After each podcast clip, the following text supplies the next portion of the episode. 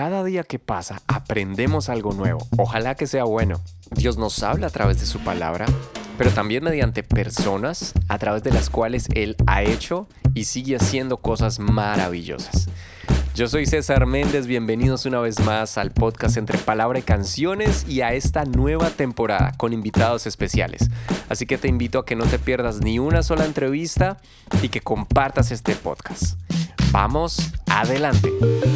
Hoy nos acompaña el pastor de jóvenes de la iglesia de PBA, el pastor Emiliano Barquet, quien nació en Argentina pero desde hace varios años vive en los Estados Unidos y quien seguramente con su historia de vida nos inspirará aún más y podremos conocer eh, cómo Dios ha sido fiel para él y también para su familia. Así que escuchemos. Bueno, bendiciones para todos. Estamos una vez más aquí en esta temporada tan especial eh, con invitados súper, súper especiales y en esta mañana tengo el grato honor y el privilegio de que nos acompañe eh, un hombre que es esposo, que es padre, eh, que es eh, un fiel servidor y un gran líder, pastor allí en la iglesia de los Pentecostales de la Bahía y una persona que admiramos mucho.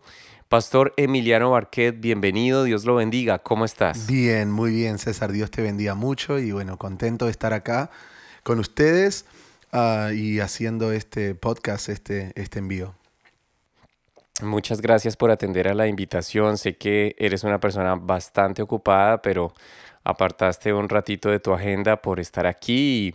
Y, bueno, vamos a aprovechar el tiempo. Este podcast está siendo eh, en esta temporada eh, desarrollado con el objetivo de poder inspirar un poco a estas nuevas generaciones de poder compartir de experiencias de aquellas personas que no solamente han decidido seguir al Señor, sino que se esfuerzan en dar una milla extra, se esfuerzan en ser luz y cómo podemos ayudarles a estas nuevas generaciones a que en medio de todo este bombardeo de, información que hay, eh, puedan estar enfocados. Así que quisiera empezar en, esta, en este episodio preguntándote un poco a que nos contaras más bien un poco acerca de tu niñez. ¿Naciste en un hogar con principios cristianos ¿O cómo fue eso? Bueno, eres de Argentina, ¿verdad? Bueno, sí, primero soy de Argentina. Este, cuando nací, eh, mis padres no iban a la iglesia en ese momento, eran católicos. Así que nací en un hogar como católico. Eh, hasta me bautizaron en la iglesia católica y todo.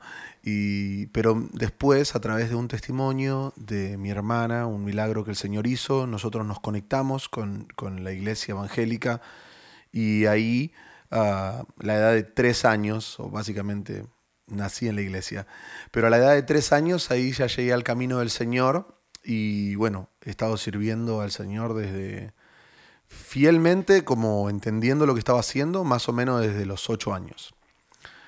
Así que hace un, par de años que sirvo al Señor. ¿De qué, ¿De qué ciudad eres? Yo soy de Buenos Aires originalmente, de la capital de Buenos Aires, Ah, posteriormente mis padres se movieron a una ciudad que es límite con el Paraguay, entre Argentina y Paraguay, y se llama la ciudad de Formosa.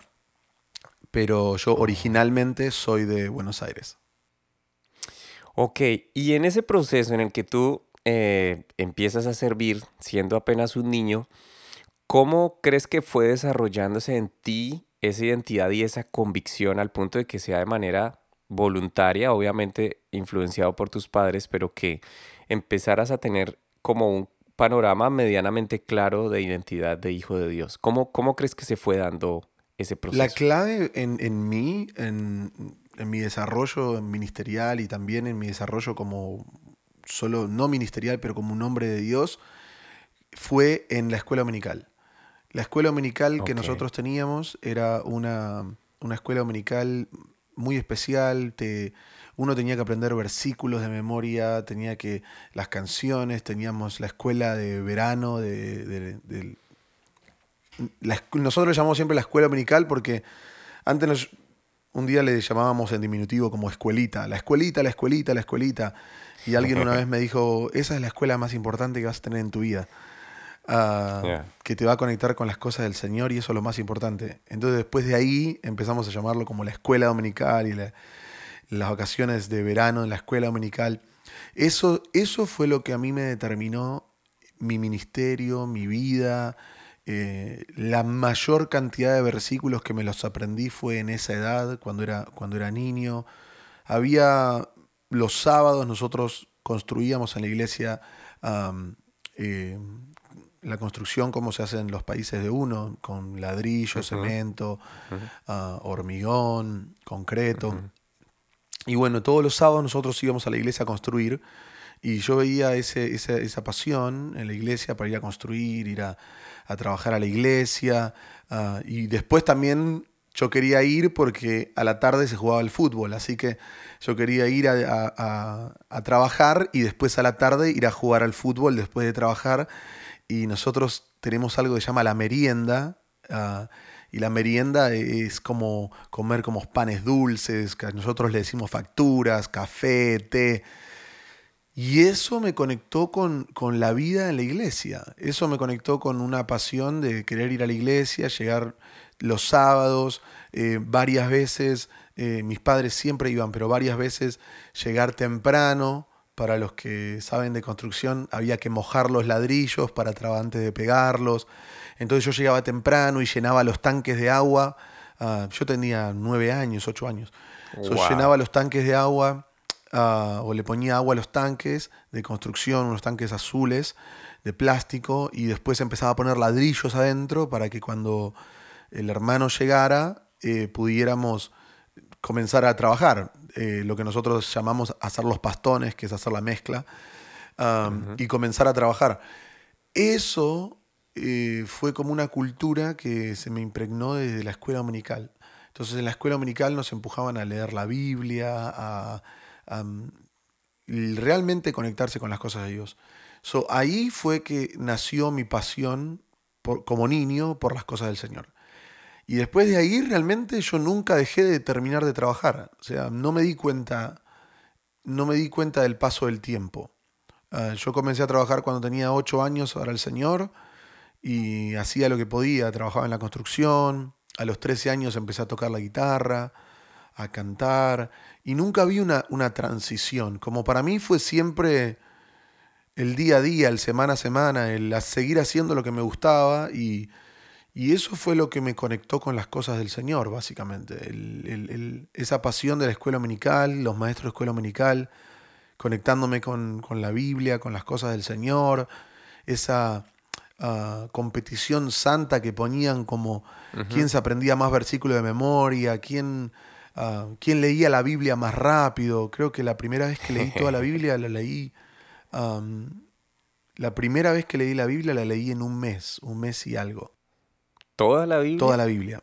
Y tenía 12 años, una cosa así. Y había que resumirla, había que ¿no? Para escribir cada cosa que uno le quedaba. Y era un trabajo que la, una tarea que el maestro de escuela medical nos había dado para, para todo el año, digamos. Okay, el primero que termina de leer la Biblia y nos dio la tarea para todo el año. Que es como el, tiempo mínimo que usualmente se pone, un año. Claro, lean, lean la Biblia, vamos a leer la Biblia y vamos a resumirla. O sea, vamos a escribir todo lo que nos va quedando. Bueno, listo. Y bueno, yo arranqué y me apasioné tanto que empecé a leer 16 capítulos por día, 20 capítulos por día. Era un niño. Pero eh, a mí me dio, me dio, vergüenza ir a mi maestro de dominical y decirle, eh, terminé la Biblia en un mes.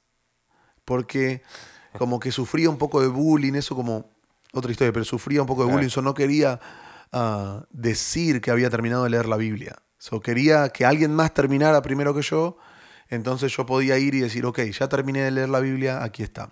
Soy número 2, número 3, número 20, quería que otros fueran. Entonces esperé tres meses. Y a los tres meses fui al maestro de escuela dominical y dije, bueno, si yo la leí en un mes, seguro que hay alguien mejor que yo, así que la habrán leído en semanas.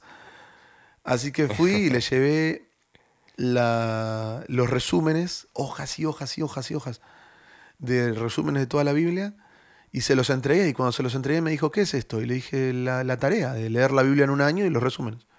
Y me miró y me dijo, ¿ya terminaste? Y le dije, sí. Y no me dijo nada. Y entonces yo pensé que eh, nada, era un, alguien más. O que ella, él me había estado diciendo, como ya terminaste, como que me tomó mucho tiempo para leerla. Y bueno, y un domingo en el culto, eh, el pastor del púlpito dice, tenemos un regalo especial para alguien que leyó la Biblia en tres meses, bla, bla, bla. Y me regalaron lo que era mi primera Biblia Thompson. Oh, Ah, Así que mi primer, mi primer Biblia Thompson de tapa dura.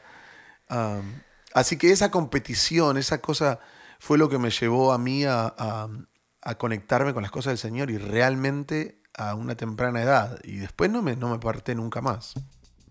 Esta fue la primera parte de la entrevista con el pastor de jóvenes, el pastor Emiliano Barquet. Te invito a que estés muy atento y que no te pierdas el siguiente episodio. No olvides suscribirte a tu podcast Entre Palabra y Canciones y esta nueva temporada con invitados especiales en todas las plataformas digitales y en YouTube Channel también. Bendiciones para todos.